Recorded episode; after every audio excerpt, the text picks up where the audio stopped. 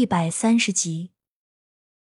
第二天，高小佳一大早开车去了店铺里，打扫收拾好后，把需要的东西都备齐，然后就离开了。回到村子，还没来得及进门，远处的李大牛就叫住了他：“妮子，我我有个事情，能不能跟你商量一下？”高小佳回过神，笑呵呵的看着李大牛，说道：“你说吧。”大牛哥想商量什么？李大牛有些迟疑，缓了半天才开口：“就是去店铺的事情，我能不能把狗子他们也带过去？因为现在小牙、小花要上学，狗子太小，有时候顾不上，我担心他会饿到。”高小佳一听原来是这个事情，立马放下心来，柔声说道：“大牛哥，这算是什么大事？你别担心，狗子过去，你忙了，我怕也是照顾不上。”不如你先让他在我家，我保证不会让他饿到。小牙、小花下课也可以看着弟弟，你觉得呢？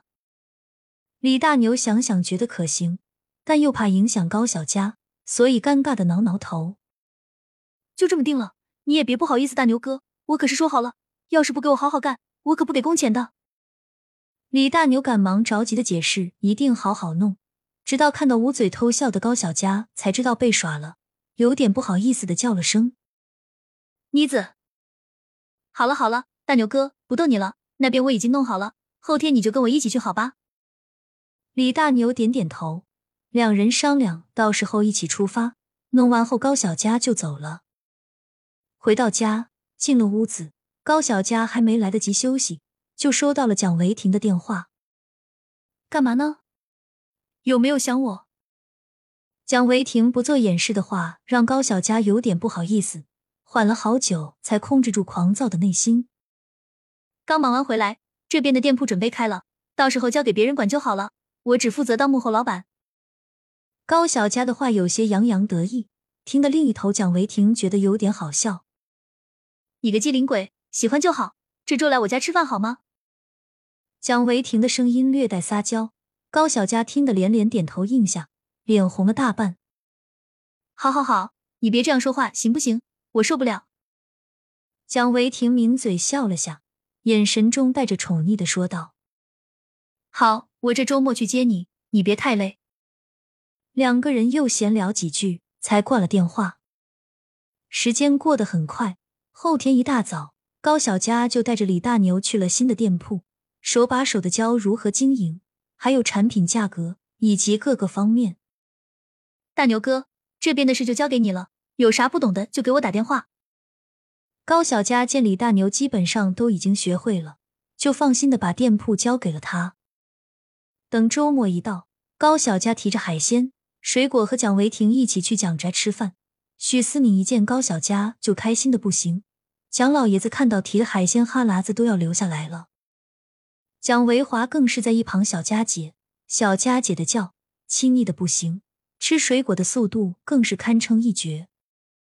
等吃完饭，许思敏跟高小佳谈论结婚的事宜，看有什么喜好或者是避讳的东西。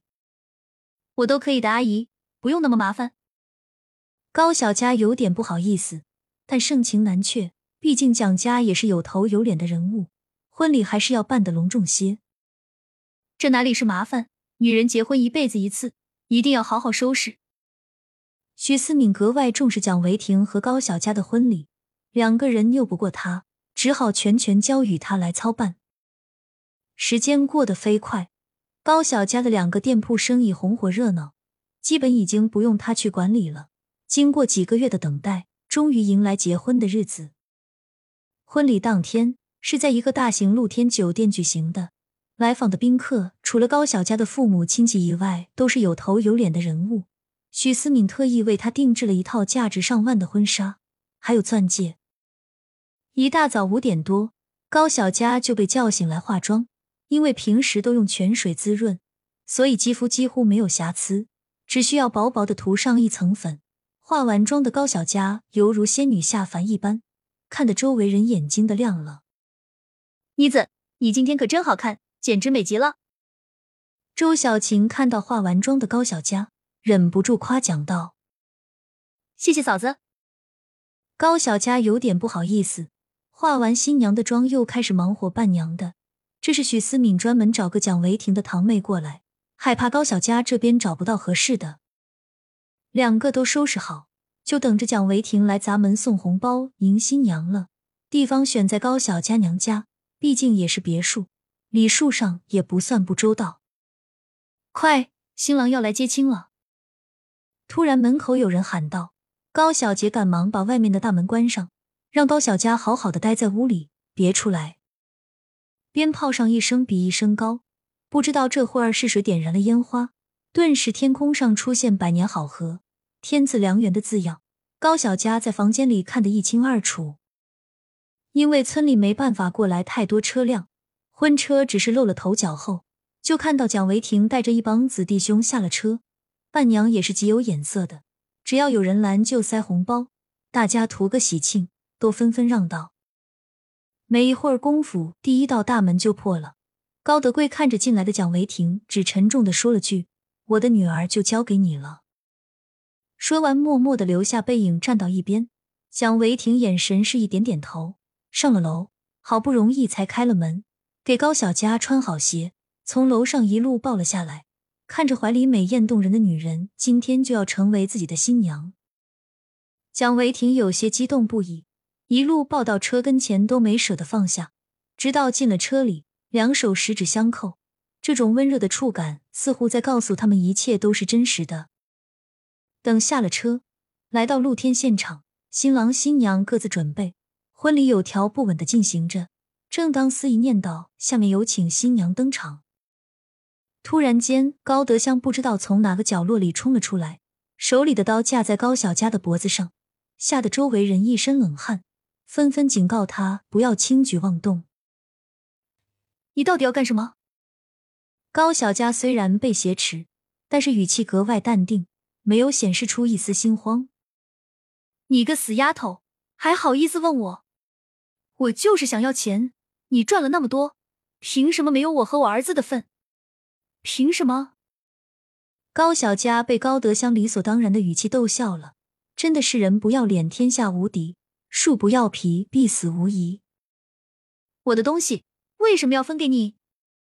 分？哼！现在我全都要。如果没有一百万，你就别想活。大不了一起同归于尽。高德香现在就是破罐子破摔，他再赌谁的命更值钱。